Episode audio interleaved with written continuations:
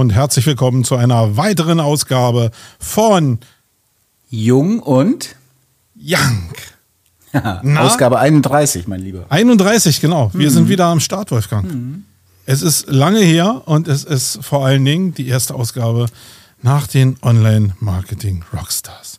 Das oh. erste Mal, dass ich mich wieder mit was anderem beschäftigen kann, weil dieses äh, Event schon meinen Kopf so ein bisschen auseinandergenommen hat, geschüttelt hat und äh, ich noch dabei bin, es neu zusammenzusetzen. Ah, ja, aber du warst ja nicht da. Ich habe ja gehofft, dass wir uns da mal sehen. Warum bist du überhaupt eigentlich nicht hingekommen? Ich war noch nie da. Das ist ja nicht, das ist jetzt eine Scheißbegründung. Und ich werde auch nie da sein. Das ist äh, zumindest was sehr Absolutes. Because. Weil das total von Mindset und von der Attitüde und von der Ankündigung und von den Parametern, die ich schon, also ich muss ehrlicherweise sagen, ich habe es jetzt nicht irgendwie, die wievielte war das? Die siebte, glaube ich, ne? Die was, OMR? Ja, oder, nee, oder schon viel schon viel älter sein. Okay, egal. Also ich habe es jetzt nicht zehn Jahre auf dem Schirm, muss ich auch mal sagen. Aber so die letzten vier, fünf, sechs Jahre, als ich es auf dem Schirm hatte, habe ich immer mein intrinsisches Gefühl hat mir immer gesagt, das ist nicht dein Event, das ist zu groß, zu laut, zu saleslastig und das ist ja im Prinzip so die schon fast die Zusammenfassung der ganzen Recaps, die ich mir angehört habe. Ich habe gerade auf der Herfahrt, ich bin ja jetzt ins Homeoffice gegangen für die Aufnahme, habe ich einen Teil des Podcasts von Mario Jung vom OMT gehört, wo es auch mit drei Gästen, unter anderem die Valerie Kalife, viele Grüße gehen raus an alle den habe ich noch gar nicht gehört, siehst du mal, guter Tipp. Ja, und äh, der, wird, der würde dir gefallen. Besonders der Redeanteil von Mario wird dir sehr gefallen, ja, glaube okay. ich. Ähm, und alles, was ich höre, bestätigt meine ursprüngliche, ich will nicht, ja, ich will mal sagen Abneigung, will ich aber nicht wirklich sagen, weil ich glaube, das sagt ja auch jeder immer, was Philipp Westermeier da auf die Beine gestellt hat, ist schon irre in sich als Gebilde, aber es ist eben nicht meins. Das mhm. ist einfach nicht so meins. Äh, Deswegen habe ich auch nie FOMO gehabt. Nie, never ever. Ich finde auch, dass die wirklich interessanten Sachen alle geleakt werden hinterher. Ich weiß gar nicht, ob es da Aufzeichnungen oder sowas gibt, aber die ganzen ja, Stages gibt, äh, sind ja alle bei ja, YouTube jetzt. Genau. Und also was wirklich interessant war und aufsehenerregend hier Sascha Lobo oder solche Sachen, solche Leute, äh, Luisa Neubauer habe ich mir angeschaut. Das kann ich hinterher konsumieren und ja, ich weiß nicht, wir werden ja da heute auch noch drauf kommen, aber diese diese ganze Geschichte auch mit Nachhaltigkeit und 70.000 Leute fahren da äh, in den Norden Deutschlands. Ach, ich weiß nicht. Also es war irgendwie nicht meins und das, was ich jetzt im Fazit gehört habe, hat mich nicht nur bestätigt, sondern hat das eigentlich noch verstärkt, dass ich vermutlich nie zur OMR fahren werde, was aber nicht heißt, dass das für die Leute, die da waren, nicht ein toller Event sein kann. Genau, also können wir uns darauf einigen, dass wir beide, wir beide, wir beiden Schnuckelchen, nächstes Jahr zu OMR gehen? weil, weil, weil, ich dich einfach mitnehme, ich nehme dich unter den Arm und dann zeige ich dir die große weite Welt. Okay, also dann. Einfach nur, also nee. nicht weil das cool ist, sondern ja. weil ich einfach nur mal sehen will, wie äh, Wolfgang Jung reagiert, wenn er da ja. auf diesen Jakobsweg der Überforderung geht. Ich, ich weiß genau, was du willst. In dem ersten Moment, in dem ich sage, oh, guck mal, das ist aber cool, sagst du, siehste? Hab ich dir gleich gesagt, ne? Nee, nee, überhaupt nicht. Da, da, also ich glaube, die ersten Ideen werden sein oder die ersten Reaktionen werden sagen, ist überhaupt nicht cool. Aber darum mhm. geht's genau. Mhm. Also, ähm, ja, also wollen wir machen? Ja, also, also bei Philipp Westermeier, der hat ja in seiner Keynote, da ja. kam ja so ein, äh, ich weiß den Namen nicht mehr, irgendjemand von Vodafone auf auf die Bühne und hat ein Fahrrad hingestellt und ja. hat gesagt, oh, okay, hier, da können alle unterschreiben und Hab so. Ich gesehen, ja. Äh, ja. Und äh, dann können wir das versteigern. Er hat aber nicht gesagt, dass das Mindestgebot bei 20.000 anfängt, die er reingelegt hat. Das fehlte mir so ein bisschen. Mhm. Aber dann kam er ja mit dieser geheimen Botschaft, Philipp sollte doch mit ihm zusammen auf dem Fahrrad 400 Kilometer von Hamburg nach Düsseldorf fahren. und selbst Philipp, der glaube ich schon relativ sportlich ist, hat dann schon rumgedruckst uh. und gesagt, äh, äh, und hat sich aber natürlich unter der Last von 10.000 Zuhörern ja mehr oder weniger dazu breitschlagen äh, lassen, nach Düsseldorf zu fahren. Und äh, so sehe ich das jetzt mit uns beiden. Wir ja, beide also, nächstes Jahr auf der OMR. Nur um es, nicht um es geil zu finden, sondern um uns hinterher einfach Einfach mal auszutauschen. Darüber. Ja, nee. Also erstens äh, zwei Sachen dazu. Erstens, wenn du mich einlädst, ich empfinde das jetzt als Einladung, dann würde ich natürlich einen Teufel tun, dich auszuschlagen. Mit dir über die OMR zu ziehen, ist bestimmt sehr, sehr geil. Ich so, kaufe dir am Black Friday ein Ticket zumindest. Super. Dankeschön. Ich habe übrigens auch in vielen Recaps deinen Namen gehört. Also mir fällt jetzt spontan der Thomas Ottersbach ein. Liebe Grüße gehen raus. Der, Ja, ähm, mit dem habe ich, äh, den habe ich da getroffen. 70.000 Genau, Menschen. der in Und hab den Otti, gesagt- den Otti habe ich getroffen. Genau, der gesagt hat, äh, irgendwie es gab so eine SEO, so ein SEO-Meetup oder sowas und da waren ganz viele Menschen aus der SEO-Szene, unter anderem Marco Young und so. Also, also ja, ich nehme die Einladung sehr gerne an und dann Siehste, schauen wir mal. geht doch- So viel zum Thema nie, nie, ne? Sag niemals Ja, nie. Und, und, und dann ist der zweite Aspekt der, bei diesem Thema noch meine zweite Heimat, meine Wahlheimat ist ja Hamburg. Ich weiß nicht, ob ich das, ob du das schon weißt, aber ich bin auch am kommenden Wochenende wieder Jetzt Tage erst, weil da. ich dich eingeladen habe, oder? Nee, nee, schon immer. Ich bin ja Lebenszeitmitglied, muss ich mich jetzt mal outen, äh, vom Hamburger Sportverein. Schon seit äh, ich, also auf meinem Schulheft vom erst, von der ersten Klasse und dann werde ich jetzt gleich wieder ein bisschen Storytelling sentimental, aber das magst du ja. Mein Vater ist toll. Vor allen. Dingen, weil du was erzählen wirst, was mir als zumindest Hertha BSC-Beobachter auch bald blühen wird. Genau. Nein, was ich erzählen möchte, ist, dass mein Vater, der ist gestorben, als ich im ersten Schuljahr war. Im Februar diesen Jahres, also dieses, diesen Schuljahres. Okay, die Und Geschichte meinte ich nicht, sorry. Und Also auf nicht- meinem Einschulungsheft, also auf meinem Kla Zeugnisheft von dem ersten Schuljahr, klebt schon ein HSV-Aufkleber, klebt die Raute. Und die Leute fragen mich, warum bist du HSV-Fan geworden? Und die ehrliche Antwort, die grundehrliche, glaubwürdige Antwort ist, ich habe keine Ahnung. Mein Vater, der damals verstorben ist in dem Jahr, war sehr, sehr intensiver Bayern-München-Fan. Das heißt, normalerweise Okay. eifert ja ein Kind seinem Vater nach. Oder äh, macht genau das Gegenteil. Ja, aber der HSV war auch damals nicht mal das Gegenteil von Bayern München. Okay, ja, also dann, äh, in der dann Anfang der fällt mir auch 70er nichts mehr. Jahre.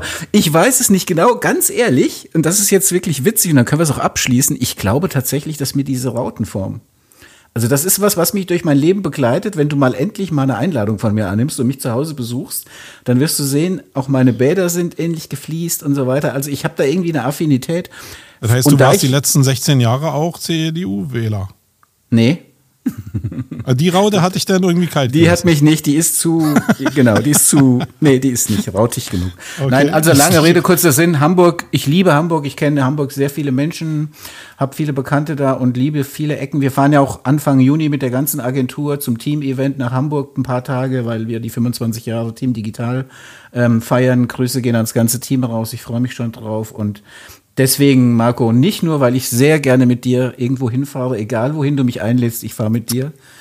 Wohin du sondern, willst. sondern auch, weil ich natürlich Hamburg liebe. Deswegen sehr, sehr gerne, lass uns mal nächstes Jahr hinfahren und mal vor Ja, genau. Ist ja noch ein bisschen hin, aber ich hatte mir vorgenommen irgendwie, dass ich dich zumindest frage und mal gucken, wie hart du da bist. Äh, war jetzt weniger Härte da, als ich erwartet habe.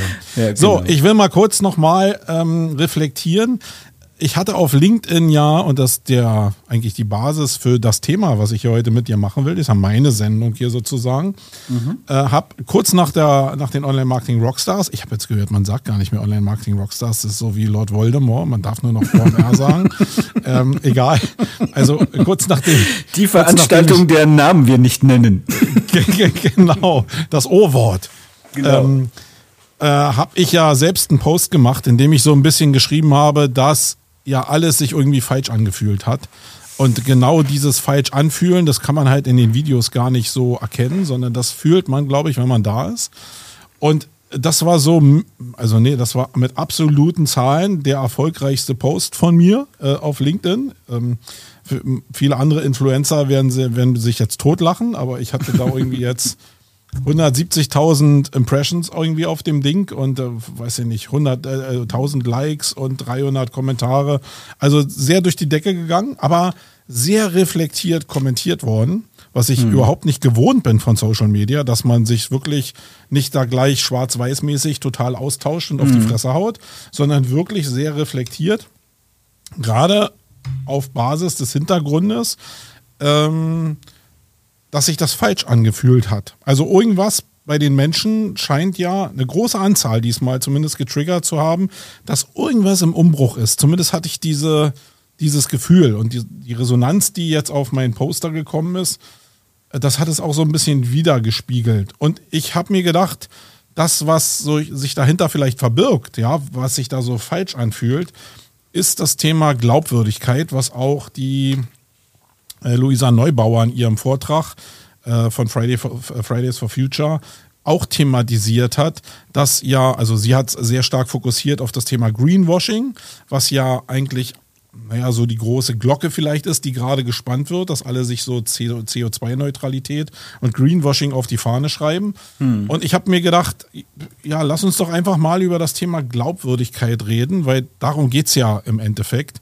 Hm. Wie glaubwürdig sind die Konzerne, wenn die das zwar draufschreiben, dass die so super nachhaltig sind, aber in Wirklichkeit das gar nicht sind. Wie viele Möglichkeiten hat man eigentlich, diese Glaubwürdigkeit ja, äh, aufrechtzuerhalten, zu zerstören, wieder aufzubauen, dann wieder zu zerstören. Wie vergänglich ist Glaubwürdigkeit und wie kann man überhaupt daran arbeiten und welchen Wert hat das eigentlich äh, auch im Marketing? Jetzt nicht nur in Bezug auf, auf Umwelt, sondern oder auf äh, Gesellschaft, sondern allgemein. So, was mhm. kann jeder von unseren Hörern auch da draußen tun, um so eine Basis von, wir haben es in der Suchmaschinenoptimierung immer Trust genannt, ja, von Glaubwürdigkeit halt zu haben. Wie kann man sich das erarbeiten? Und darüber würde ich mal relativ frei mit dir reden wollen. Wenn mhm. du das Wort Glaubwürdigkeit hörst, was geht dir als erstes durch den Kopf da, Wolfgang?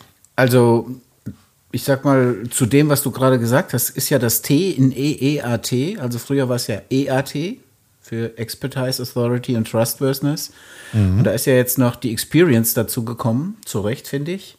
Also EEAT und das T steht ja eigentlich für Glaubwürdigkeit. Also zumindest würde ich das mal so frei übersetzen. Wie viel, wie viel Vertrauenswürdigkeit, wie viel Glaubwürdigkeit hast du? Und was kommt mir als erstes in den Sinn? Also als du mir das Thema rübergeflankt hast, dieses Mal übrigens sehr früh und äh, ausreichend mit Abstand. Ja, nicht richtig früh, aber früher als sonst. genau, gestern. Ähm, nee, als du mir das rübergeschickt hast, war mein erster spontaner Impuls, was ist eigentlich der Unterschied zwischen unternehmerischer und privater Glaubwürdigkeit? Also Glaubwürdigkeit hat für mich zunächst mal eine private Priorität. Also ich verbinde Unternehmen natürlich auch mit Glaubwürdigkeit, aber Glaubwürdigkeit, Ehrlichkeit, Treue, Zuverlässigkeit, so dieser Themenkomplex, das sind die Dinge, die ich eigentlich erstmal im Privatleben sehe, aber natürlich auch im unternehmerischen Kontext. Und da habe ich mir so angefangen, meine Gedanken zu machen, was ist eigentlich so der Unterschied zwischen privater Glaubwürdigkeit und unternehmerischer etc. Genau. Mhm. Und äh, wie weit bist du da gekommen? Äh, ich, also wenn ich, ich habe genauso gedacht wie du und habe gedacht, naja, eigentlich relativ naiv gesprochen ist eigentlich die private Glaubwürdigkeit oder überhaupt, wie man sich gibt, also wie man auch selbst, wie, wie das eigene Werteverständnis ist, ist die Basis von allem irgendwie. Also ich glaube, wenn man, wenn man, wenn man ehrliche Haut ist und das nach außen ehrlich spielt, dann mhm. kann man eigentlich nicht sehr viel falsch machen, oder? Und damit ist man ja glaubwürdig, wenn man immer ehrlich ist und bei sich ist und das nach außen so spielt. Das wäre so eine, so eine Grundbasisdefinition für persönliche äh, Glaubwürdigkeit, glaube ich, oder? Ja, könnte man so sagen. Ich glaube, es gibt ganz viele Facetten. Also so beim intensiveren Nachdenken über Glaubwürdigkeit habe ich auch äh, recherchiert gestern Abend und habe auch nachgedacht, was bedeutet eigentlich Glaubwürdigkeit und woraus entsteht die? Also wie entsteht die eigentlich? Ich meine, es könnte ja sein, wir zwei wären Schulkollegen, okay, äh, wir wären ja nie in einer Klasse gewesen, aber angenommen, wir wären jetzt. Aber nur weil du diesen HSV-Dings da drauf hattest. Genau, deswegen bist du ja gegangen damals. Nein, Spaß. Ähm, wenn, wenn wir jetzt, äh, sagen wir mal, uns seit der Kindheit kennen würden, dann bist du ein Stück weit glaubwürdig, weil wir einfach eine gemeinsame Historie haben, weil ich deinen Lebensweg kenne, etc. Mhm. Also die Menschen aus meinem, die sind glaubwürdig, weil ich relativ genau weiß, wie die ihr Leben gelebt haben. Ich kann also die, meine Werte da drüber stülpen, kann sagen, okay, der Mario, Marco ist verheiratet, hat dies, das, jenes, den Beruf, das gemacht, da fährt er in Urlaub hin. Das weiß ich alles und dann kann ich das gut einschätzen. Aber es gibt so viele Dinge, also es gibt viele Eigenschaften von Glaubwürdigkeit, die ich mir vorher so nie überlegt habe. Ich sage mal zum Beispiel Skalierbarkeit. Ich glaube, eine private Glaubwürdigkeit ist relativ schlecht skalierbar, weil ich die immer auf eine Person beziehe und das ist ja auch auf den persönlichen Kreis um mich herum bezogen. Also da gibt es so ein Ökosystem und in diesem Ökosystem bin ich glaubwürdig als Mensch. Ja? Und ich glaube, geschäftlich habe ich die Chance, meine Glaubwürdigkeit zu skalieren, indem ich Dinge unternehme und auch im Marketing dann darüber rede, um zu sagen, ich werde noch glaubwürdiger, ich bin, ich verändere meine Glaubwürdigkeit. Das kann ich zwar im Privaten auch, aber trotzdem ist es sehr viel persönlicher. Also das war so ein Aspekt, über den ich nachgedacht habe. Also ich habe mich sehr schnell dabei erwischt, wie ich mich immer sehr schnell dabei erwische, ähm, dass ich bei dem Thema Glaubwürdigkeit alles, was so auch über diesen Bereich hinaus ist, den du gerade beschrieben hast, äh, also mich persönlich, dann meine Familie, meine Freunde, alle, die mich lange begleiten, die so eine Historie haben, dass die für mich erstmal grundsätzlich glaubwürdig sind, äh, weil ich halt so viel von denen weiß. Weiß auch denn, wenn da Abweichungen drin sind, so dass ich denke, hm, was ist denn da jetzt los? Also ich kann ja, Muster durchbrechen, kann ich ja irgendwie erkennen. Aber war dann ziemlich schnell an dem Punkt, wo ich gesagt habe, ja, okay, wenn aber das erste Mal du jetzt nicht, also wenn man selbst auch für sein Unternehmen spricht, ist es auch noch okay. Wenn aber der erste Mitarbeiter für dich spricht, dann ist doch für die andere Seite zumindest die Glaubwürdigkeit überhaupt gar nicht mehr da. Mal davon abgesehen, dass ja auch vielleicht bei Mitarbeitern, wenn du sie nicht auch ewig kennst, auch eine gewisse Fragilität drin ist. Ähm, aber wie lang kann man dieses Thema Glaubwürdigkeit überhaupt spielen? Und ist es denn eigentlich diesen, diesen Konzernen, also weil äh, Luisa jetzt darauf hingedeutet hat, wie, wie lange ist denn das überhaupt möglich, selbst also als Konzern glaubwürdig zu sein, wenn da mehr als ein Charakter drin ist? Geht es überhaupt? Oder ist es eine andere Form von Glaubwürdigkeit? Ähm, weil Glaubwürdigkeit ist für mich gleich ehrlich. Und ehrlich Aber, geht ja nur, wenn es eine sehr persönliche Sache.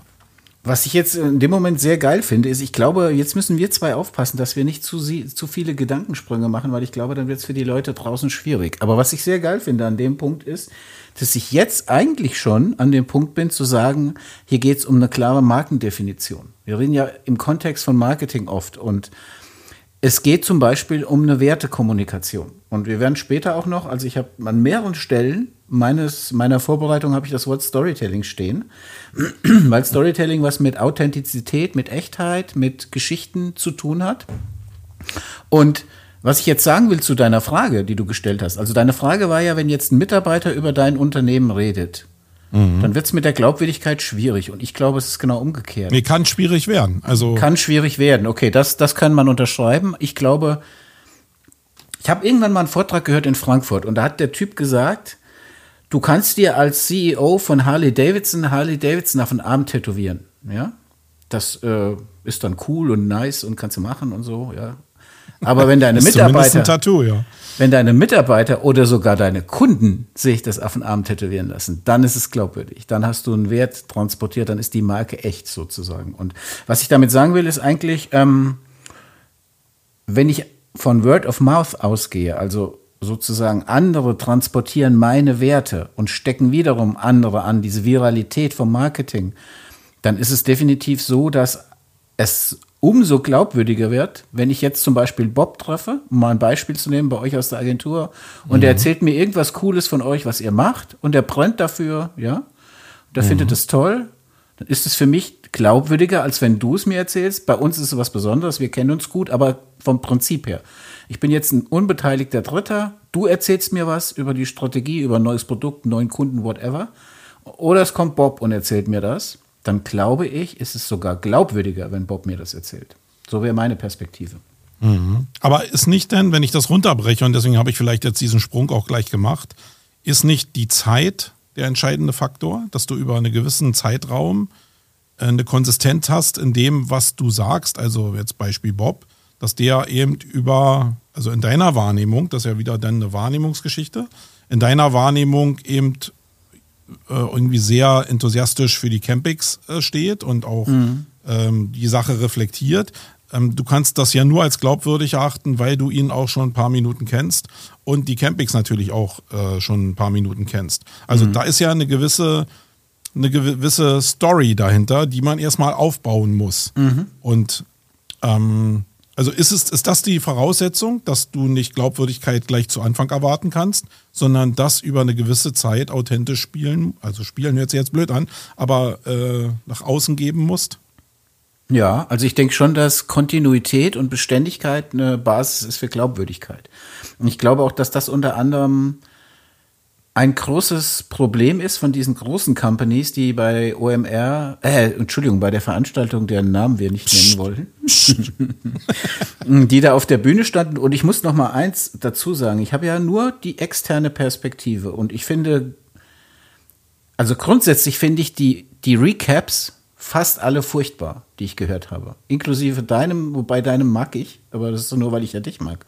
Aber ich finde viele furchtbar, weil ich finde sie sehr, sehr, sehr doppelmoralisch. Moralisch.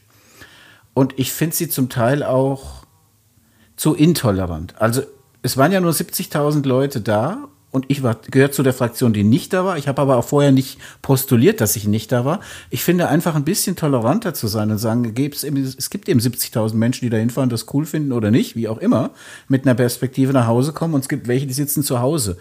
Und lass uns doch einfach neutral über die Werte und die Dinge diskutieren, aber es muss doch nicht äh, irgendwie festgestellt werden, ob das eine gut ist oder das andere. Also das geht mir ein bisschen auf den Zeiger, muss ich sagen, weil die alle so ein bisschen die Moralkeule irgendwie schwingen und das kann ich nicht so ganz nach, nachvollziehen. Aber zurück zu unserem Thema.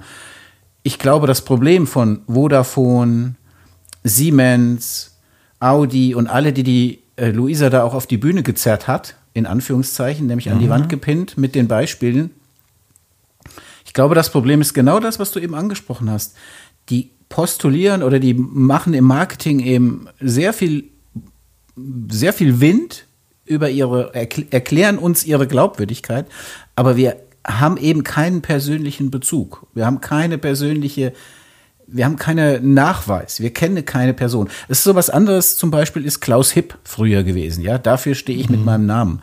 Auch wenn du den Mann nicht kennst, wenn der zehn Jahre lang mit seinem Namen im Fernsehen stand vor irgendwelchen Babygläschen, dann gewinnst du eine gewisse Glaubwürdigkeit, weil du auch eine Kontinuität aufbaust. Und ich glaube, dieses Greenwashing, das Luisa auch ähm, kritisiert hat, besteht halt im Wesentlichen, oder die, das Problem dieses Screenwashings besteht auch darin, dass die Menschen es einfach nicht glauben, weil sie es nicht über Jahrzehnte schon wahrgenommen haben oder über viele Jahre wahrgenommen haben.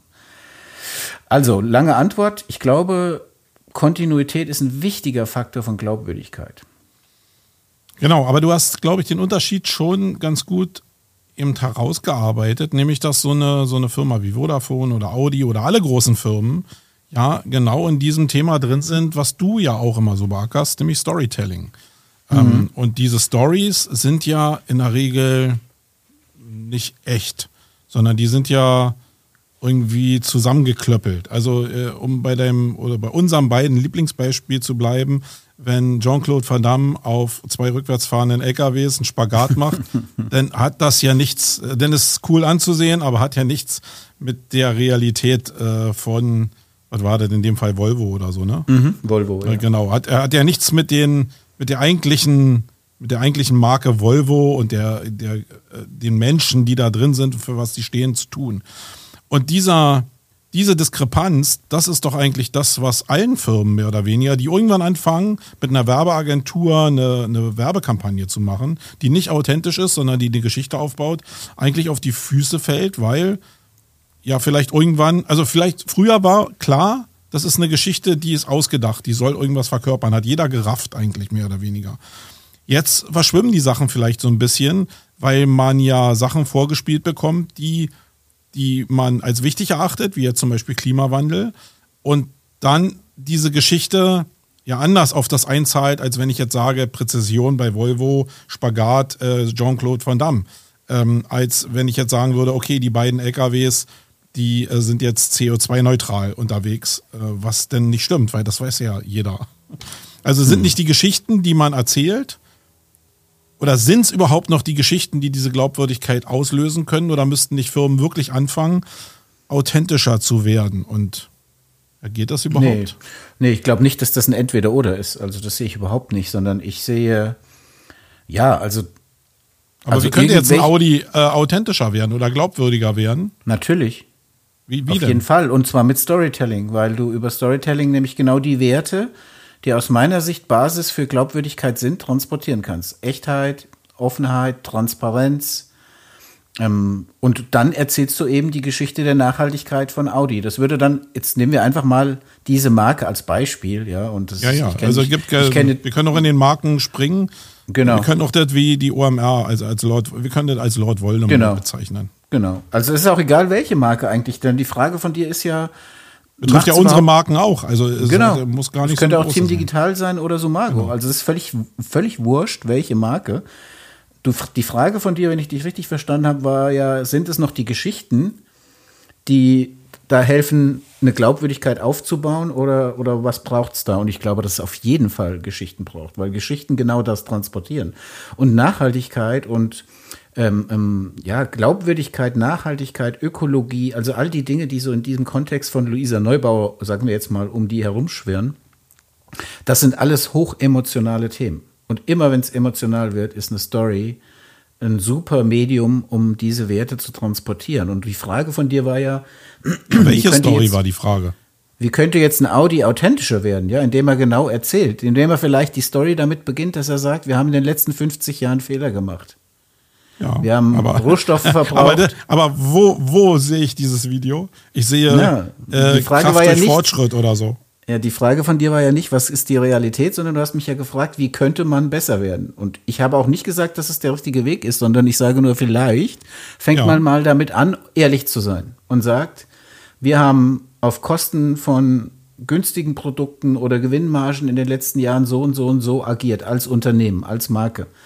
Dabei stand immer die Sicherheit und die Innovation unserer Produkte im Vordergrund. Das ist ja absolut legitim, ja. Ähm, aber wir machen jetzt ein Wechsel im Mindset. Wir beginnen jetzt andere Werte zu leben als Marke. Und das bedeutet bei uns, bei Audi und oder wer auch immer, ja. Mhm. Wir machen jetzt dies, wir machen jetzt das, wir machen jetzt jenes. Also authentisch eben zu sagen, was macht mich denn wirklich glaubwürdig in diesem Segment Ökologie, Nachhaltigkeit und so weiter. Zum Beispiel. Also meinst du, die Leute würden sofort raffen, wenn jetzt das die Werbekampagne wäre? und die die Fehler der Vergangenheit aufzeigen würden. Ich, also ich persönlich glaube ja, dass die Leute sofort checken würden, dass das äh, glaubwürdig ist. Weil man das irgendwie, ja selbst da, man wusste die Wahrheit ja mehr oder weniger. Und wenn mhm. die sie erzählen, auch wenn das nicht die volle Wahrheit ist, mhm. äh, wenn die sie erzählen, ist das plötzlich viel, viel näher und die Leute sagen, entweder ja, wusste ich schon immer oder endlich. Mhm. Ähm, also wenn, sagen wir doch mal so, Marco, ja, stellen wir uns doch mal vor, wir haben ja ursprünglich mal gedacht, wir, wir machen immer so eine Imagination, ja. Ja. Und stellen wir uns doch einfach mal vor, wir schalten heute Abend, keine Ahnung, wir zwei sind ja noch so Kameraden vermutlich, ich weiß nicht, wie das bei dir ist, aber ich gucke tatsächlich die 20 Uhr Nachrichten noch, die Tagesschau, ja, ja da so bin ich, ich konditioniert. Ich starte auch, ich bin in dem Alter. 1945 RTL-Jünger bin ich, sorry. Ähm. Nee, ich nicht. Also ich bin da noch ganz Mainstream äh, öffentlich-rechtlich und, und äh, ich starte auch meine Netflix-Filme meistens um 20.15 Uhr, ja, in dem Alter bin ich.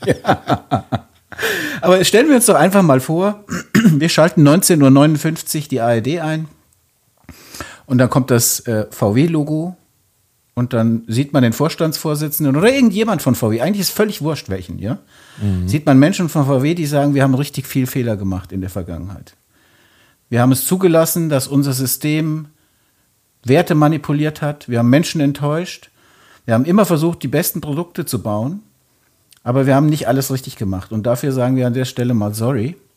Aber wir wollen es besser machen. Und wir werden in Zukunft das tun und das tun und das tun. Und wir stehen seit 125.000 Jahren, sage ich jetzt mal, für gute Autos. Und dafür wollen wir weiterstehen. Aber wir wollen auch stehen für das, das und das. So, Punkt. 30 Sekunden Spot. Ein bisschen mhm. emotionalisiert, klar, Sonnenuntergang, äh, Strings im Hintergrund, Schöne also nicht Musik, die Strings, genau. die du jetzt denkst, sondern die die Gitarre, äh, die äh, nee, nee, Geigen, die, die getragenen, genau. die Geigen und so. Gitarren wollte ich sagen, um Gottes ja. Willen. Äh, in dem Zusammenhang immer gerne String Email Online, äh, SEO. ja. Nein, also du weißt, was ich meine. Ein bisschen natürlich ja. schon die, die Inszenierung, aber die Message ist, wir haben verstanden, es beginnt ein neues Zeitalter. Wir müssen unsere okay, Werte. Wie wäre jetzt deine Reaktion darauf, wenn du das ich das glaube, Mal jetzt sehen würdest? Genau, das war jetzt eigentlich die Frage an dich. Was würde da passieren mit dir? Ich glaube, in Summe würde das glaubwürdig rüberkommen. Es hat natürlich ein bisschen mit der Inszenierung zu tun, wie drüber ist das und so weiter. Mhm. Aber ich glaube, das würde ein gutes Image bringen und ich glaube, es würde auf keinen Fall ein Auto weniger verkaufen, wahrscheinlich eher mehr. Okay, aber wäre das denn nach der Logik, die wir jetzt besprochen haben im Vorfeld, Wäre das schon ausreichend für Glaubwürdigkeit, nur weil irgendeiner mal die Hosen runterlässt? Oder geht es dann nicht um eigentlich um eine gewisse Zeit, wo man auch unter Beweis stellt, dass man das ernst meint? Wann, wann hast du deine Frau zum allerersten Mal gesehen? Weißt du den Tag noch? Sag jetzt nichts Falsches. Ja. Sag irgendwie Silvester Datum. 94. So, Silvester 94. Wann habt ihr geheiratet? Ähm, am 21. Ungefähr. An, äh, ungefähr. Am 21. Ja, laut, was? Vol- laut Voldemort. Ja, jetzt wollte, ich, jetzt wollte ich schön angeben, damit das jemand noch sagt. Nein, ja, bitte. Nee, also, äh, also wir haben, ähm, wir haben geheiratet. Legen wir mal so fest. Kannst du mir das Und Jahr ich weiß sagen? den Tag. Das Jahr? Ja. 98. Okay, ihr habt euch in Silvester 94 kennengelernt und ihr habt 98 geheiratet. Ja. Das ist die Antwort auf deine Frage.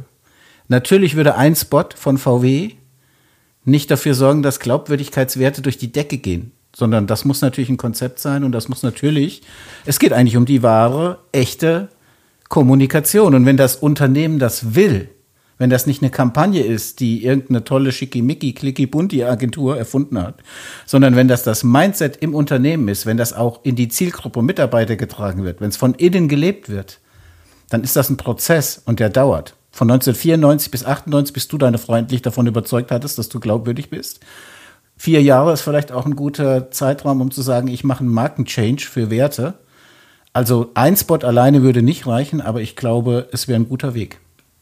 Aber jetzt lass uns noch mal in die Interna gehen von so einem Konzern oder auch von jeder anderen Firma.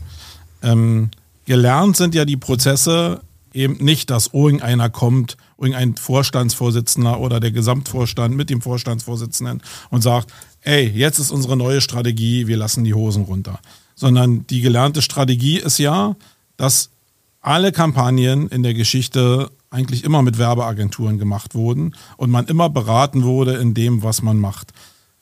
Also ich finde den Ansatz total richtig, aber das Wie ist für mich total entscheidend. Also wie, selbst wenn ich als Vorstandsvorsitzender denke, das ist der richtige Weg, kannst du überhaupt in dem Apparat das authentisch erzeugen oder wird es nicht immer eine Geschichte bleiben? Weil selbst wenn der jetzt, wenn es eine Person wäre, die jetzt irgendwie in, in die Marketingabteilung geht und die das irgendwie austüfteln, weil der gesagt hat, äh, ja, wir müssen jetzt glaubwürdig und authentisch sein, dann fangen die ja an, schon aus dem Gelernten wieder eine Geschichte zu bauen. Das äh, hier äh, ist ein Brainstorming, da wird jedes eigentlich nach dem Brainstorming wird jedes, äh, jeder Fakt so ein bisschen auf die Goldwaage gelegt und dann kommt eine Geschichte raus, die noch dem entspricht, was der Entscheider da eigentlich wollte. Aber ist eine Geschichte von Leuten, die eigentlich mit dem Thema Glaubwürdigkeit ja schon im Konzern was zu tun haben, die aber ja gelernt haben, wie Marketing funktioniert und machen da eine Erzählung draus. Mit der Frage auch, was ist denn, wenn das Team sich jetzt ändert, wenn die Köpfe sich ändern, kann denn die Geschichte immer noch so glaubwürdig weitergegeben werden? Das ist ja, ist ja verdammt schwierig irgendwie. Ich weiß gar nicht, wo da die Lösung sein kann, nicht immer wieder in diese Spirale zu kommen von, ich erzähle am Ende doch nur eine Geschichte. Ich glaube, dass du in deinem Kopf gerade einen Fehler machst. Fehler nicht, Klär sondern auf. ein, ja, ich glaube, dass du Marke und Marketing gerade verwechselst. Also wenn ich Menschen in einem Marketingabteilung von einem Automobilhersteller zusammensetze und sage, wir wollen Werte wie Glaubwürdigkeit, Ja, lass es die. Markenabteilung sein. Das, das ist ja egal. Ich Nee, nee, Marketing also, was gesagt, ich sagen ja, will- aber was kann doch die sagen will- Markenabteilung sein, klar. Ja, was ich sagen will, ist, ähm, das ist Marketing. Diese Leute setzen sich nachher hin und entwickeln den Spot. Die entwickeln eine Kampagne, die entwickeln Social-Kampagnen, die machen Creatives, etc., etc., etc.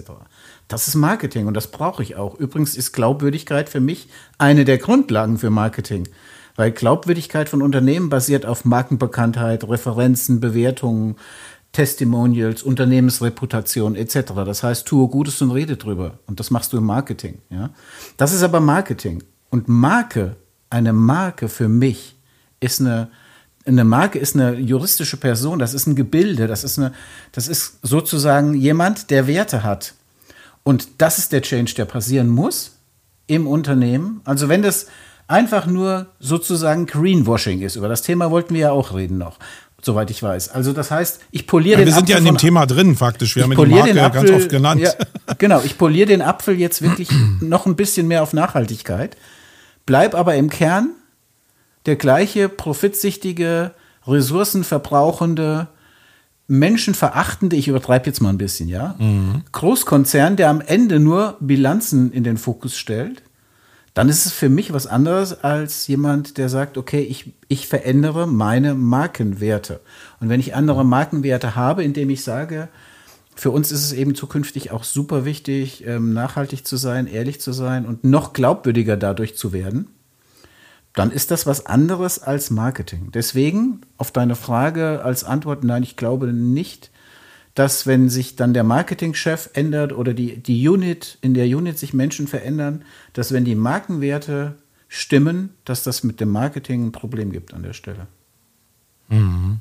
Okay, jetzt ähm, würde es denn was für die Marke, für das Unternehmen Negatives auslösen? Denkst du, wenn du jetzt alle Karten auf den Tisch legst und sagst, ja, okay, Abgasskandal, wir sind geständig, ähm, würde das alle Shareholder, die in so einem Unternehmen sind, denn befriedigen und abholen? Da sind ja viele Interessengruppen, die da gegeneinander abgewogen werden müssen, die ja vielleicht auch der Grund sind dafür, dass es dass immer noch eine falsche Story erzählt wird.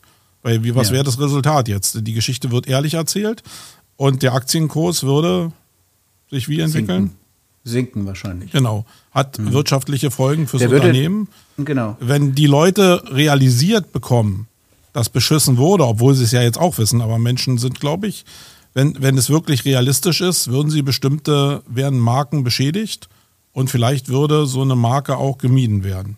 Hm. Könnte ich mir gut vorstellen als Resultat. Ich, ich, glaube, das Spannungsfeld ist, wir reden ja über Glaubwürdigkeit. Das war ja unser Ansatz. Und ich glaube, das Spannungsfeld ist Glaubwürdigkeit versus Umsatz, Rendite und Shareholder, Shareholder Value Glück sozusagen. Ähm, oder Shareholder Glück. Ähm, weil ich glaube schon, also wenn Na, Unternehmen... Auch Mitarbeiterglück, ne? Ich meine, jede einzelne Stelle hängt ja auch an dem Umsatz, was, äh, der in so einem Unternehmen gemacht wird. Hm. Genau, das, also das ist Und, schon. Also äh, vielleicht will ich, ich will eigentlich auf die Tatsache hinaus, äh, da lasse ich dich jetzt ein bisschen im Un, Ungewiss, Ungewissen, aber eigentlich will ich darauf hinaus, ist denn Glaubwürdigkeit in unserer Gesellschaft überhaupt möglich? Oder ist sie nicht selbstzerstörend? Also äh, macht es Sinn, sich auf die OMR zu stellen, mit einem kleinen, äh, auf, auf Lord Voldemort, äh, dürfen wir nicht sagen, zu stellen. äh, und äh, darauf zu schreiben, ey, mit unseren Kampagnen wirst du in Wirklichkeit sowieso äh, weniger erfolgreich, als wir dir das immer erzählen werden oder wie die Nachbarn das auch sagen. Äh, würden die Leute da zu so einem Stand gehen oder würden sie denn doch zu dem weißen Hasen Menschen gehen, der dir sagt, ey, in zehn Monaten bist du Millionär? Naja, gut, ich glaube, es wird ja keiner auf seinen Stand schreiben, äh, wir verkaufen dir zwar was, aber wir liefern was anderes. Das was aber vielleicht ehrlich wäre. Also, nee, das ähm, glaube ich nicht. Also warum lass, warum, lass doch einfach die Menschen ehrlich das argumentieren, was sie können. Und also ich meine, ja, es ist eine schwierige Also die Frage. Basis, also ich muss sie nochmal abholen. Weil mhm. die Basis, warum so viele, glaube ich, gedacht haben, dass da irgendwas falsch läuft auf dieser, auf dieser Veranstaltung, die wir nicht nennen werden, ist doch, dass da eigentlich überall Überschriften waren, wo jeder das Gefühl hatte, ey, das ist doch nicht die Wahrheit. Mhm. Das ist doch, oder das ist doch einfach eine Wahrheit, die völlig überdreht ist. Und eigentlich ist so ein Jeremy Fragrance, der da über die Bühne huscht, ja, und mhm. total irre ist und man denkt, der ist nur auf Droge. Ähm, da hatte ich das Gefühl, auch wenn manche Sachen drüber waren, aber genau der hat mir irgendwie, hat den Spiegel hingehalten. So nach dem Motto, wenn der hinterher gekommen wäre und gesagt hätte, ähm, äh, guckt mal, wie ihr darauf reagiert, was ich jetzt hier gemacht habe und gesagt hätte, ich bin der schärfste Schauspieler. Äh, ihr seid eigentlich die Witzfiguren, weil ihr sich da, äh, das Maul, euch das Maul darüber zerreißt, was ich da mache. Also diese Falschheit meine ich. Dass die Leute ja raffen, irgendwas stimmt da nicht. So hm. dieses höher, schneller, weiter, das kommt bei den Leuten ja nicht so an, weil jeder irgendwie merkt, nee, scheiße, am Ende des Tages muss ich doch hart dafür arbeiten. Hm. Die Frage ist ja auch, mit welcher Erwartung gehen die Menschen zu so einer Veranstaltung? Also, ich glaube, wenn ich zur Campix fahre oder zum OMT gehe oder nach Salzburg fahre oder auf, sagen wir mal, Veranstaltungen in dieser Größenordnung, wo wir irgendwo immer so zwischen, würde ich jetzt mal sagen, 500 und 1000 Leuten sind, so roundabout, mhm. irgendwie in der Größenordnung, dann gehe ich mit einer anderen Erwartung hin und selbst da ist es ja manchmal schon schwierig, viele gute Gespräche zu führen, weil es einfach auch da schon too much wird. Aber also wenn ich auf so eine äh, so eine Riesenveranstaltung danach äh, ins Auenland fahre oder wo das war, ähm, ich weiß nicht, ob ich da, ich weiß nicht, Aber wie geht, geht, geht es überhaupt? Würdest du auf eine auf eine Konferenz gehen und nicht sagen, dass du der schärfste Rettich auf dem Feld bist? Also ja, ich glaube, auf jeden Fall. ja. Ja, auf jeden Fall. Wirst du sagen, du performst nicht so richtig, sondern Ich würde auf jeden Fall den Leuten ganz klar sagen, was ich kann und was ich nicht kann. Und das ist ja übrigens auch unser Claim und das ist unser Markenwert, über den du dich ja schon häufig genug lustig gemacht hast, ja. Aber das geht auch um sehr stark um Glaubwürdigkeit bei uns mit das ganze Marketing seit ja, genau. 1998, ja. Nicht ja. 1800, sondern 1998, so. 18. Ja. seit 1898. Auch wenn einer der Gründer so aussieht, aber. Äh. genau. Der Gründer, also bitte, ja. Also da lege ich Wert genau. drauf. Nein, Spaß. Also, was ich sagen will, ist, dass das hat auch mit Glaubwürdigkeit zu tun. Und deswegen, ja, ich weiß nicht. Also ich, mir kommt aber auch das ganze Recap-Gedöns, was ich mir jetzt so um die Ohren fliegt, auch ein bisschen unglaubwürdig teilweise vor, weil die Leute sind ja alle hingefahren, ja. Und ich, mit welcher Erwartungshaltung fahre ich denn auf so ein Event? Gut, ich fahre nächstes Jahr dann mit dir dahin weil ich ja weiß, du bist Fame und dann werde ich viele Leute kennenlernen und so weiter. Ja, genau, also für cool. dich wird es der Durchbruch werden. Für mich wird es der absolute Durchbruch, ja, das weiß ich jetzt schon. aber, aber ganz ehrlich, mit welcher Erwartung fahre ich denn dahin?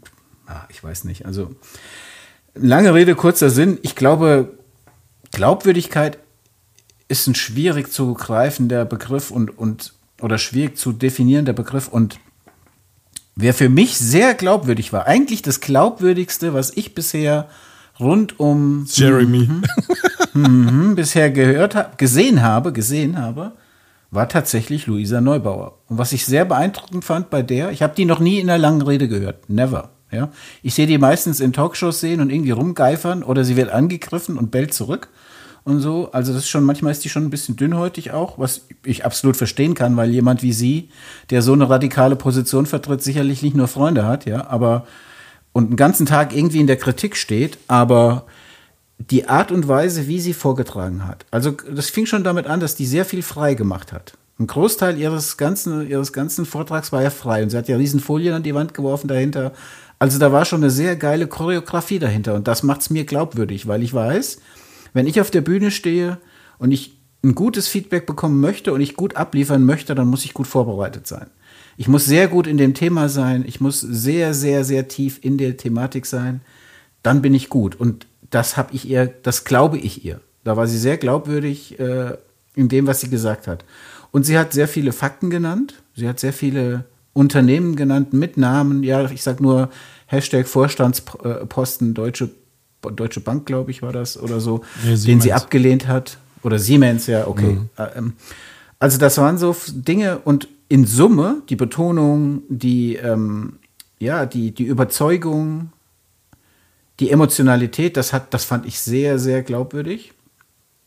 Und deswegen ist das aktuell für diese Veranstaltung mein Glaubwürdigkeitshighlight. Äh, Weil sie ja. aber auch schon vorher als Marke Luisa Neubauer aufgeladen war, oder? Da haben wir wieder diese lange Strecke. Ja, natürlich, aber dann musst du ja trotzdem liefern. Du kannst ja, ich meine, eine Kritik, eine Kritik würde ich aber jetzt mal Aber das eine ist ja Talent und das andere ist äh, lange Strecke in Richtung Glaubwürdigkeit. Genau. Und Talent zu reden Strecke, hat sie mit Sicherheit. Genau. Die, das hat sie, aber das Talent alleine trägt dich aber auch nicht in so eine Halle, auf so eine Bühne vor so vielen Menschen und so frei und so überzeugt und so überzeugend auch zu reden. Also das fand ich eine sehr, sehr starke Leistung. Einfach als Speaker jetzt sozusagen mal drauf geguckt. Mhm. Und das war für mich sehr, sehr glaubwürdig, weil ich gemerkt habe, einfach, das ist ihr Purpose, über den sie erzählt. Das sind ihre Werte, die sie vertritt. Und dann hat sie Stories drumherum, Stories, ja, von Siemens, Audi und so weiter. Aber das ist genau der Punkt von eben. Der Markenwert Luisa Neubauer, der ist für mich sehr, sehr glaubwürdig. Ob das alles korrekt ist, richtig ist, in der Tonalität, in, das weiß ich jetzt nicht, ja. Aber wie sie es präsentiert hat, war super, super glaubwürdig. Und eine Sache, eine Kritik. Aber ich will, da muss ich noch mal einen kurzen Cut machen, mhm. weil das, was sie ja gesagt hat in ihrem Vortrag, der ja hieß Cut the Bullshit, wo sie die mhm. Empfehlung ausgesprochen hat, dass wenn du mit den Werten deines Unternehmens, in dem du jetzt arbeitest, nicht zufrieden sein solltest, auch in äh, Schrägstrich äh, äh, Umweltschutz, Klimawandel, dann kündige. Und mhm. dann stehst du ja, jetzt ihr setzt den Fall, ich bin wirklich nicht zufrieden in so einem Unternehmen, dann stehe ich ja genau auf dem freien Markt, auf dem Arbeitsmarkt und muss dann selber entscheiden, na, wer ist denn jetzt glaubwürdig? Wer steht denn wirklich, also wirklich, wirklich, wirklich für mhm. die Werte, für die ich stehe? Und wie, also ist es nicht total unmöglich, also genau aus dieser Position heraus, mhm. wo sie die Leute ja jetzt einfach hart gesprochen auf die Straße stellt, damit die ihre eigene Entscheidung treffen, wie mhm. können die diese Entscheidung überhaupt treffen? Finde ich eigentlich fast nicht lösbar. Ja, ist total schwer, auf jeden Fall. Ähm, weil es kann ja theoretisch sein, dass jemand, der ein super bad Mindset hat, also jemand, der null nachhaltig etc. ist, aber ein super Greenwashing macht dann sieht er nach außen erstmal aus wie der schön ökologisch polierte Apfel, aber innen drin steckt halt ein knallharter Finanzkern sozusagen vielleicht. Mhm. Und umgekehrt kann es sein, dass Unternehmen, die wirklich geil sind, nachhaltig sind, die wirklich ökologisch ausgerichtet sind, die ganz viele Dinge machen, dass die aber ein scheiß Marketing machen. Sorry für den Begriff, aber ist halt dann so. Ne? Mhm. Ähm, also da bin ich total bei dir, das rauszufinden. Ich glaube, das ist einfach ein Weg. Das, man sollte sich davon verabschieden zu sagen, ich suche mir jetzt einen neuen Betrieb raus und das wird er dann auf jeden Fall auch sein. Sondern dann muss man wirklich auch testen und dann ist es auch wieder diese lange Strecke. Ich glaube, das merkst du auch äh, gerade auch im Arbeitsverhältnis erst nach ein paar Monaten oder Jahren, ob der Arbeitgeber wirklich on the long term sozusagen wirklich auch äh, deinem Purpose entspricht. Mhm. Also mir fiel das einfach so auf, weil ich das ja auch schon mal in dieser Schnelle und hektisch Reich-Geschichte ja schon mal erzählt hatte, dass ich ja für die Campings mal angefangen habe, international nach Speakern zu gucken. Und als ich in Polen, Frankreich, Großbritannien geguckt habe, also in Deutschland war ich relativ sicher, wer hier die äh, roten Linien sind, was äh, so Coaches anbelangt. Aber als mhm. ich dann plötzlich in die anderen Länder gegangen bin, ich hatte gar keine Ahnung mehr. Also ich habe ja auch nur das gelesen, was die auf den Internetseiten haben, habe vielleicht noch ein paar Recaps von irgendwas gelesen, äh, noch so rechts und links geguckt. Aber was das jetzt für Pappenheimer sind, wusste ich gar nicht mehr. Das hätte jetzt der, der übelste äh, Surmensch sein können. Und ich hätte es gar nicht mehr rausgefunden, weil auf den Seiten ja nur steht Erfolg, Erfolg, Erfolg, Erfolg. ähm, und aus der Perspektive fand ich so, also die beiden Welten zusammengeschoben, ist das die Empfehlung, die sie gegeben hat, ja eigentlich unmöglich. Also und das fand ich schwierig. Mal davon abgesehen, hm, dass es, glaube ich, nicht. diese wirklichen Firmen, die wirklich vielleicht jetzt so in ihrem Sinne auch nachhaltig sind und äh, diesem Purpose entsprechen würden, äh, die sind ja gar nicht so zahlreich da, dass alle Leute, wenn die kündigen, auch plötzlich eine Stelle kriegen würden. Also, mhm. was machen denn die anderen? Ähm, also, ich fand es schwierig irgendwie, aber ihr Job ist, glaube ich, auch nicht hundertprozentig äh, den Weg aufzuzeigen, sondern einfach nur den Finger in die Wunde zu legen, zu provozieren, um in ja. die Richtung zu gehen. Das ist, steht ja für Aktivismus. Und das ja. muss ich mir aber persönlich auch immer wieder klar machen. Aber dieses Thema Glaubwürdigkeit hängt halt da mit dran, nicht für ihre Person, sondern auch für das, was sie nach, am Ende für Empfehlungen gibt. Das hängt ja auch mit ihrer Glaubwürdigkeit zusammen.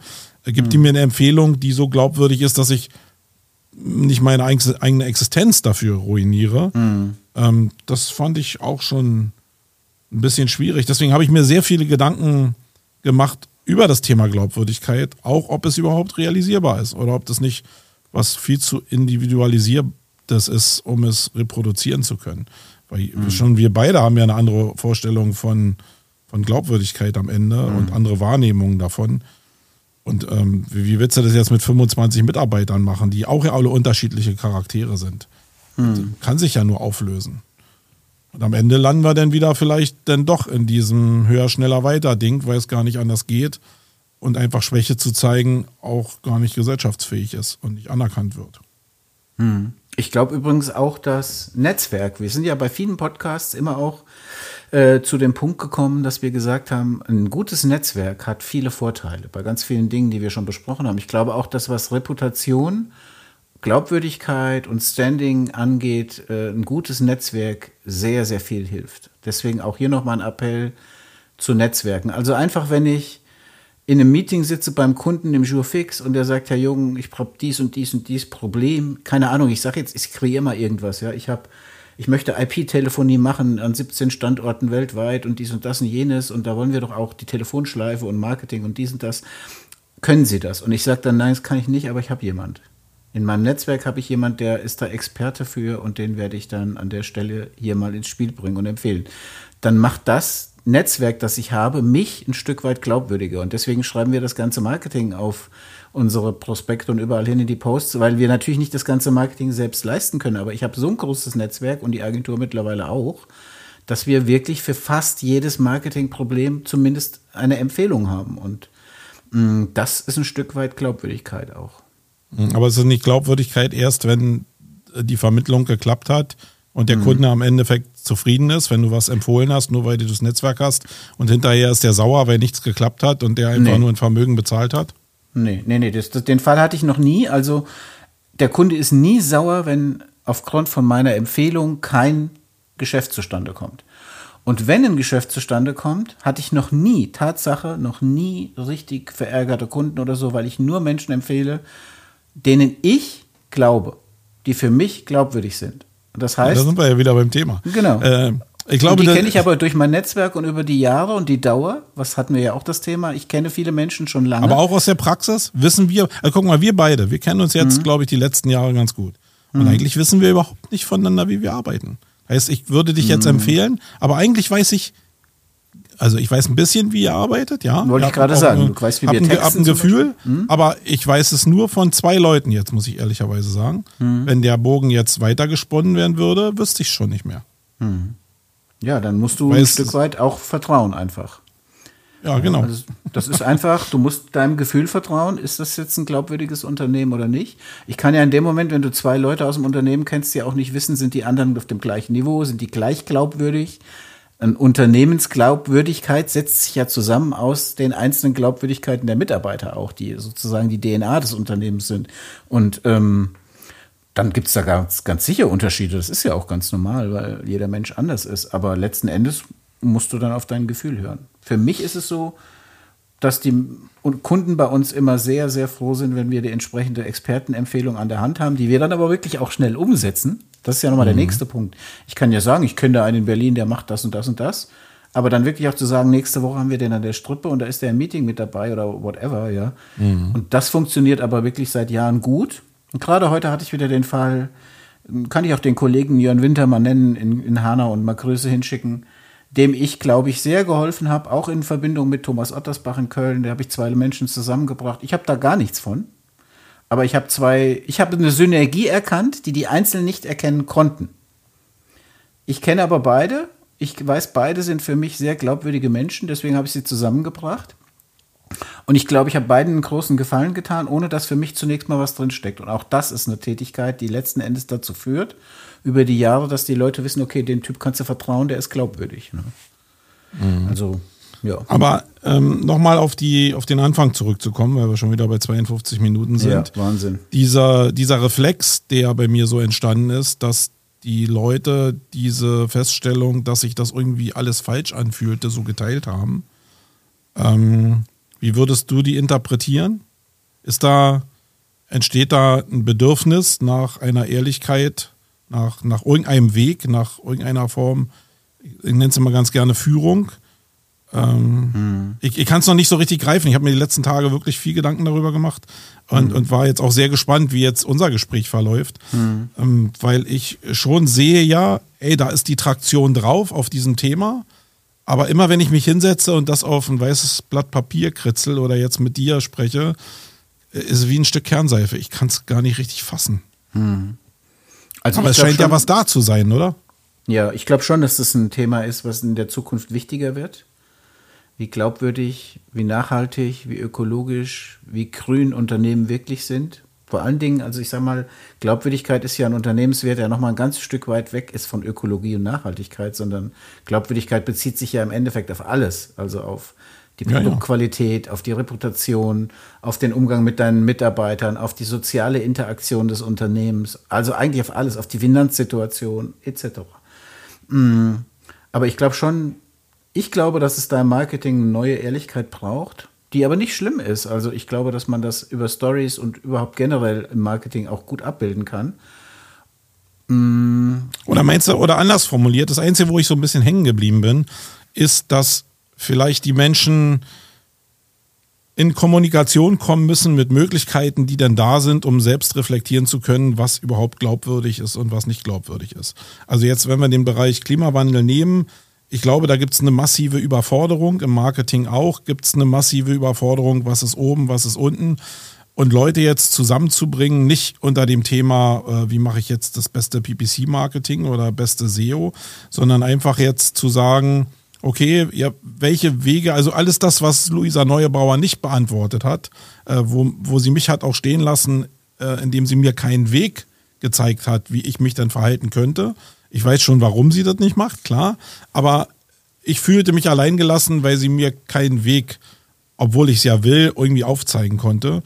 Und die Menschen jetzt zusammenzubringen, so wie wir beide jetzt, damit wir uns über so eine Themen austauschen können, ähm, damit jeder eine Entscheidung treffen kann in dem, in dem Austausch über Nachhaltigkeit und Glaubwürdigkeit etc. pp.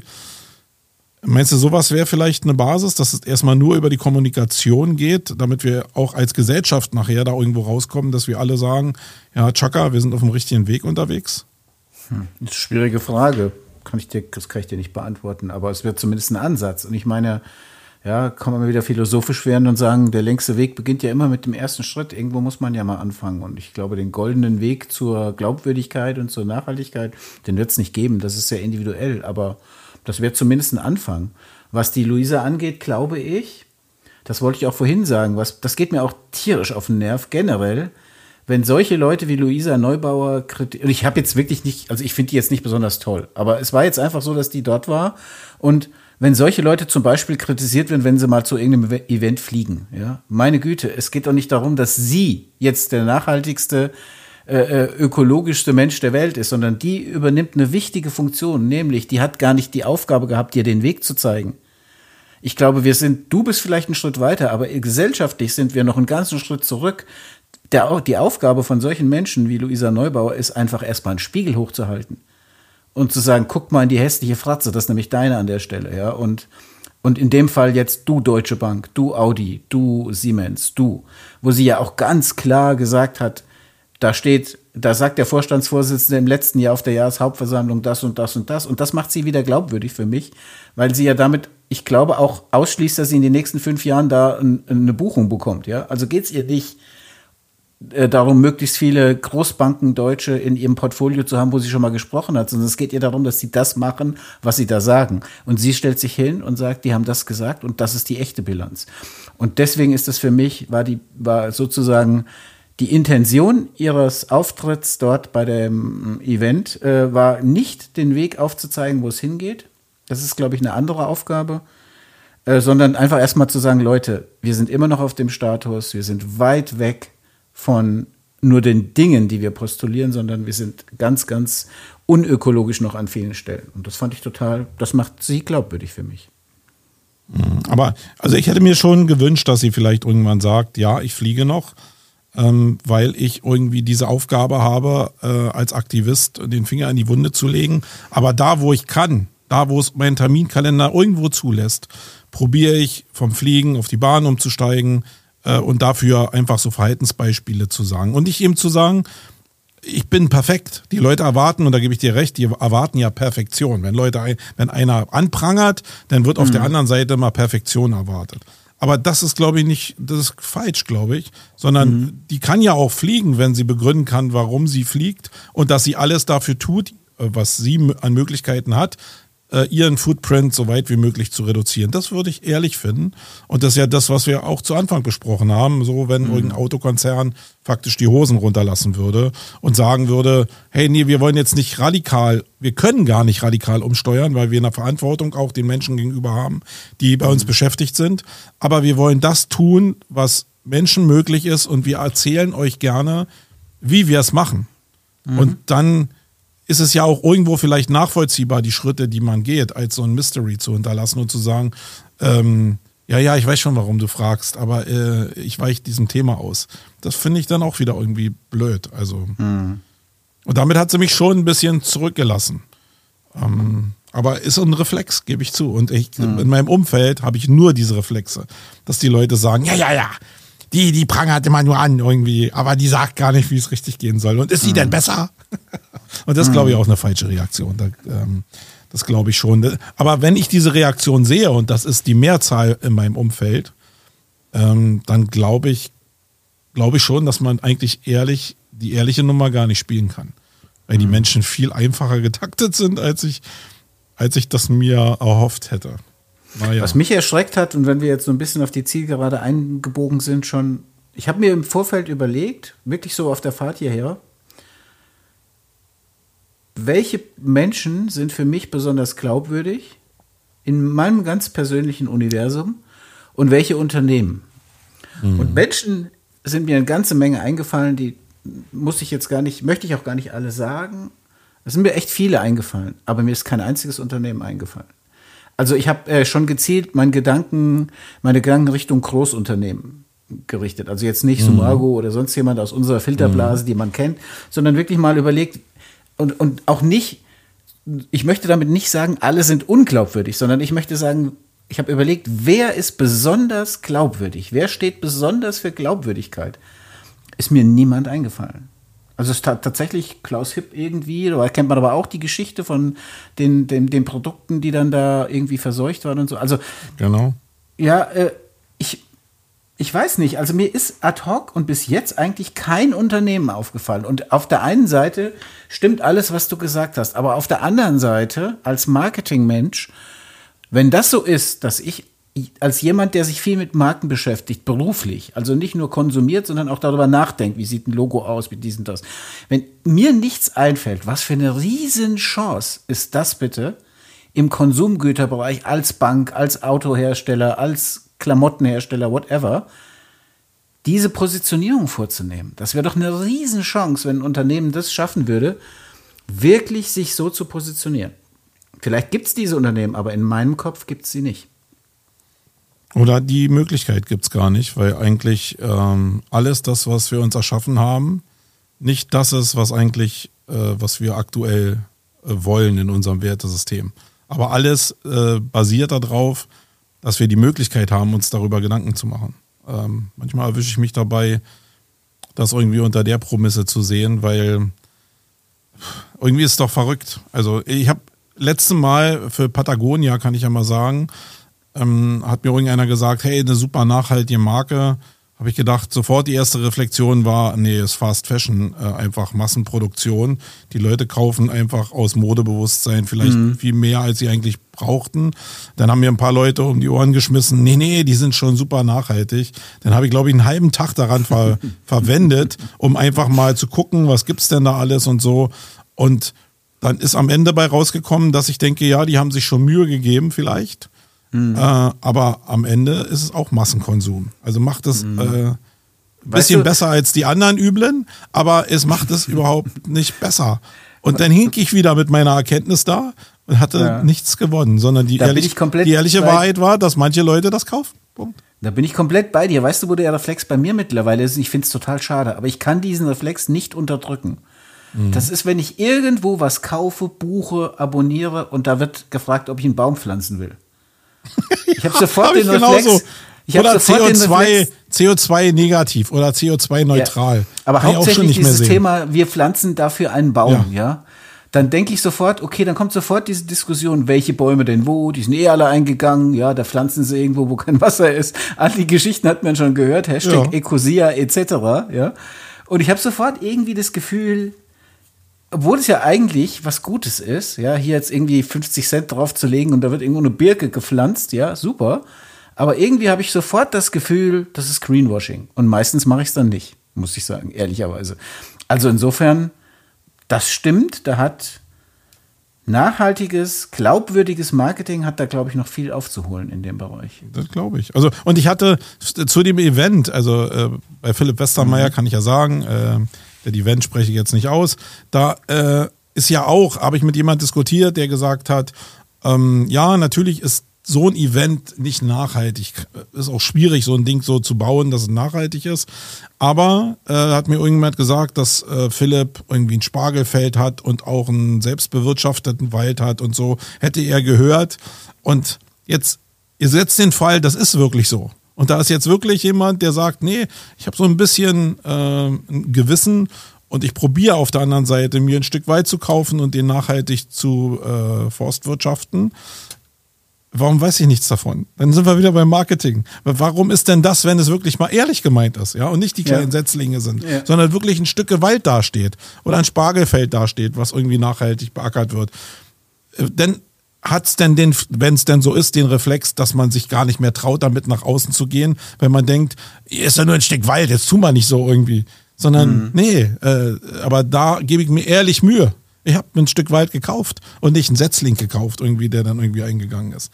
Mhm. Ähm, wenn dem so war, was ja wieder an mir liegt, die Glaubwürdigkeit zu erzeugen, indem ich jetzt anfange zu recherchieren, gibt es denn diesen Wald, um eine Glaubwürdigkeit für Philipp Westermeier zu erarbeiten, da merke ich, wie kompliziert das alles ist und wie eigentlich, wie unlösbar das ist. Weil, weil ich jetzt mit den Philipp mache, müsste ich ja mit jedem machen, wo ich irgendwie Glaubwürdigkeit äh, einen Stempel raufhauen würde.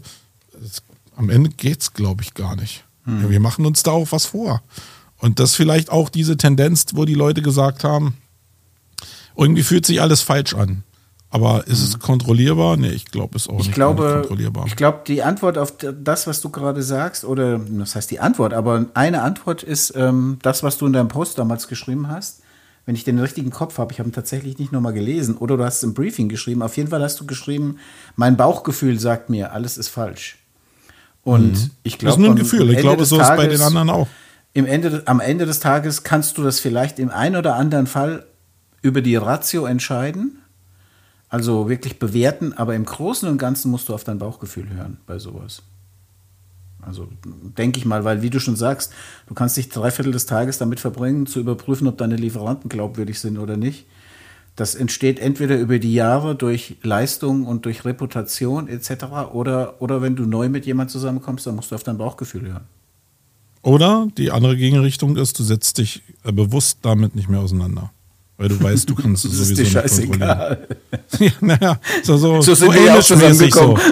ja, genau, so Amish-mäßig irgendwie. Okay, ich baue jetzt meinen Spargel selber an. Und genau. Petersilie im Garten und sie irgendwie. Ähm, genau.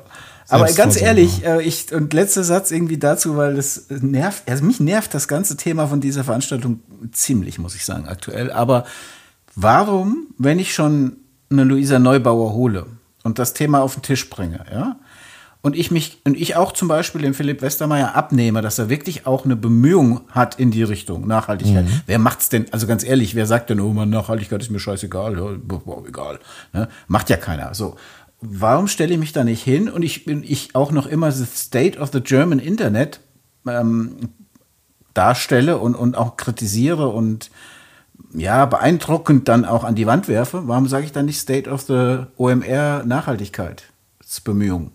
Und sagt, das haben wir letztes, seit letztem Jahr verändert, das haben wir verändert, das haben wir das, das haben wir verändert. Bevor ich jetzt die Keule übers deutsche Internet schwinge oder die Digitalisierung, was ich ja persönlich auch sehr gerne mache oder machte früher, aber äh, sage ich euch erstmal, wie es bei uns aussieht. Und das wäre für mich ein Stück Glaubwürdigkeit.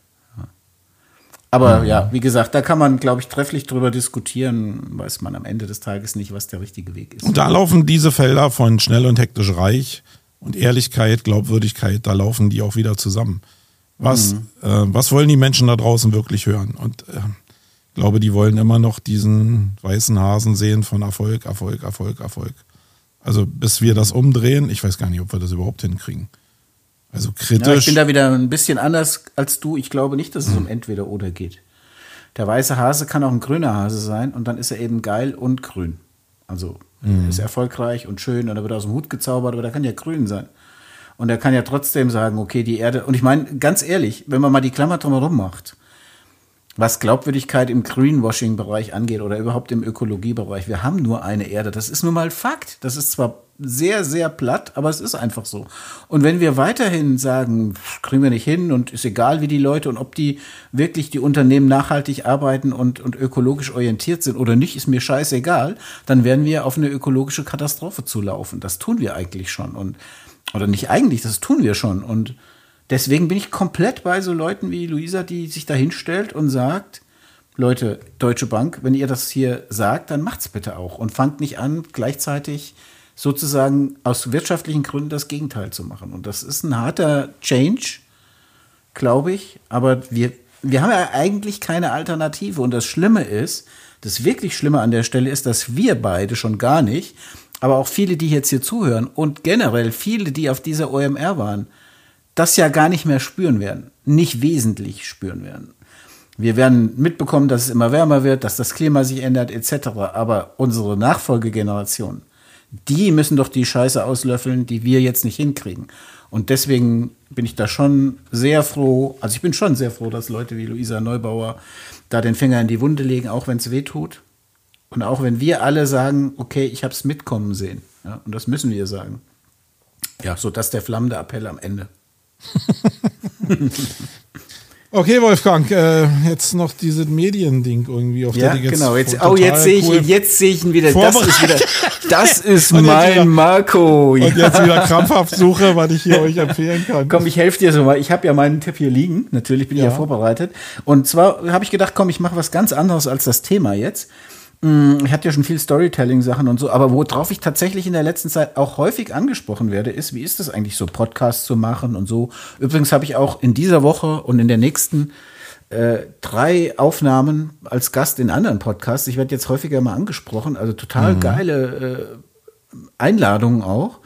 Ähm, ja, aber ich werde immer wieder mal angesprochen, wie macht man das? Seht ihr euch da, seht ihr euch nicht und so weiter. Und da habe ich mir mal ein Buch rausgesucht, das ich mir gekauft hatte, mal irgendwann zu Beginn weil wir ja auch immer noch unseren eigenen Corporate Podcast planen. Eigentlich ist er schon fertig, wir müssen jetzt das nur noch Auf der neuen Webseite denn, oder? Genau, die, die online ist übrigens, die du ja schon gesehen ich bin, hast. In dem Fall bin ich Aktivist, ich muss nur den Finger in die Wunde legen. genau. Nein, also ich habe, ich zeig's dir mal hier, du siehst es jetzt, aber es mhm. ist auch ganz easy zu merken. Ich habe mal ein Buch rausgesucht über Podcastings. Also über Podcasting, so heißt das Buch auch. Podcasting Schritt für Schritt zum eigenen Podcast. Ist sehr gut lesbar, ist auch schön handsome, ist genau das Format, das ich mag. Sind viele QR-Codes drin, Tools und so weiter. Natürlich ist manches auch schon überholt. Dieses, was jetzt Spotify für Podcasts ist, das hieß ja früher irgendwie anders und so, natürlich, klar. Aber im Endeffekt Konzeption, Planung, Technik, Schnitt etc., das wird hier sehr gut erklärt. Ist, das kostet auch, glaube ich, gar nicht hier 19 Euro das Buch. Podcasting von Brigitte Hagedorn. Wenn ihr auch plant, vielleicht oder über einen Podcast nachdenkt, wäre das meine Empfehlung. Okay, und äh, ich mache es mal äh, einfach sehr praktisch, weil eigentlich muss ich wirklich immer nur um mich rumgucken und habe immer schon Empfehlungen, weil um mich rum liegen immer sehr viele Sachen, die ich selbst auch benutze. Und ich habe jetzt hier einfach eine Packung 24er Feinliner. Ja, Wolfgang sieht die jetzt. Two Will die Marke auch gar nicht nennen. Ja. Äh, und das so, sind einfach das Stifte mit ja. unterschiedlichen Farben, die ich dazu nutze, einfach ein weißes Blatt Papier zu nehmen. Und wenn ich so Gedanken habe, die ich schwer strukturieren kann, wie jetzt so ein Thema Glaubwürdigkeit, wie das, was wir heute probiert haben, so ein bisschen holper die Polter so anzugehen, äh, dann bin ich, habe ich gute Erfahrungen damit gemacht, einfach auf diesem Papier mit sehr vielen Farben äh, rumzumalen und zu highlighten, so äh, ja, siehst du. Äh, Wolfgang zeigt mir gerade seine. Ich, hab, äh, ich nutze natürlich nur die orangen Stabilo-Stifte. Die so viel, so viel Werbung darf jetzt hier sein. Worker ja. heißen die, weil die sind einfach genial. Die haben so eine gummierte Oberfläche. Die gibt es aber auch in ganz vielen Farben. Und mit denen mache ich genau das Gleiche. Viele Farben. Also ich habe das mir. für Papier, ich habe das aber auch für ein Whiteboard. Manchmal stelle ich mich ans Whiteboard und probiere dann zu strukturieren und zu highlighten. Mhm. Und Farben sind dabei für mich total wichtig. Ja. Ähm, weil es mehr in meinen Kopf geht. Also das ist vielleicht sehr individuell, aber mir geht es mehr in den Kopf. Und ähm, ich habe einfach dadurch, ich bin bestimmt kein toller äh, Zeichner, aber ich kann mich besser strukturieren, wenn ich mir die Zeit und die Muße nehme, über dieses Thema nachzudenken und gleichzeitig da so ein bisschen rumzukritzeln und zu ja. highlighten, wichtige Sachen nochmal mit Rot zu umkreisen oder an Wolken zu bauen, etc. pp. Und das kann ich euch nur empfehlen. Das ist ein sehr praktischer Tipp, aber vielleicht hilft dem einen oder anderen das. Ja, auch wenn ihr nur ja eine Plus-Minus-Liste macht damit. Bin ich ja in der Agentur, äh, bin ich ja komplett bei dir. Wir haben ja in der Agentur vor Jahren schon hier Nachhaltigkeit auf papierlos umgestellt, soweit es geht. Das heißt, wir schreiben alle in GoodNotes auf den iPads. Aber da ist es auch so, dass ich diese Funktion häufig nutze, dass ich eben die Farbe wechsle. Bin ich komplett bei dir weil ich einfach einen wichtigen Gedanken mal in Rot markiere oder irgendwas umkreise oder so. Und das hilft mir total, äh, nachher zu strukturieren, was eigentlich äh, ich da notiert habe. Also bin ich komplett bei dir. Ich versuche es aber so papierlos wie möglich zu machen. So, mein Lieben, ähm, äh, das war erwartend. Ähm vielleicht ein bisschen unstrukturiert, aber genau so, also es war eigentlich ein Spiegelbild von dem, was in meinem Kopf da ist und bei allen Leuten, mit denen ich mich auch unterhalten habe, was in den Köpfen der Leute passiert. Alle haben irgendwie das Gefühl, dass da irgendwas schief läuft, aber keiner kann es so richtig fassen, wirklich wie ein Stück nasses, äh, nasse Kernseife. Und so war hier auch dieser Podcast, glaube ich. Aber am Ende waren viele, viele Gedanken mit bei, denen man mal so nachhuschen kann. Also ich werde zumindest viele Gedanken mitnehmen, die Wolfgang hier auch hatte, werde die nochmal reflektieren. Und da sehe ich auch jetzt schon nach dieser Stunde 15 die Magie drin, die ich vorhin meinte, dass vielleicht diese neuen Wege entstehen, wenn man sich einfach mit sehr vielen Menschen über diese Themen austauscht, um dann mhm. eine eigene Lösung für sich zu klöppeln. Ähm, wenn ihr dazu eine Meinung habt, ähm, und das würde mich wirklich interessieren und Wolfgang sicherlich auch, ähm, und da ganz anderer Meinung seid oder auch äh, noch neue Ideen habt, wie man das strukturieren kann, auch darüber reden wollt, dann äh, schreibt doch einfach in den Social Media Kommentaren äh, zu diesem Podcast eure Meinung drunter, würde mich sehr freuen. Oder setzt euch mit uns in Verbindung, machen ja auch, genau. macht auch der eine oder andere, dass sie sich mit Sprachnachricht oder in Social Media mit Nachrichten als Personal Message bei uns melden. Und dann würde ich mich freuen, wenn wir das weiter diskutieren können, weil ich glaube, das lohnt sich für alle Bereiche, da mhm. in dem Bereich aufzuklären, was denn eigentlich hinter diesem Gefühl steckt von, da läuft irgendwie was falsch. Mhm. Aber Wolfgang? Danke für das Thema. Bin ich komplett Wir hören uns dir? in 14 Tagen wieder und dann ja, äh, bist genau. du am Start und ähm, dann bin ich kann mich ja lange vorbereiten, weil spätestens morgen werde ich das Thema ja schon auf dem Schreibtisch haben. Ja, ganz genau. Okay, meine Lieben, habt schöne Feiertage, ein verlängertes Wochenende und wir hören uns in ja. 14 Tagen wieder. Bye, bye. Tschüss.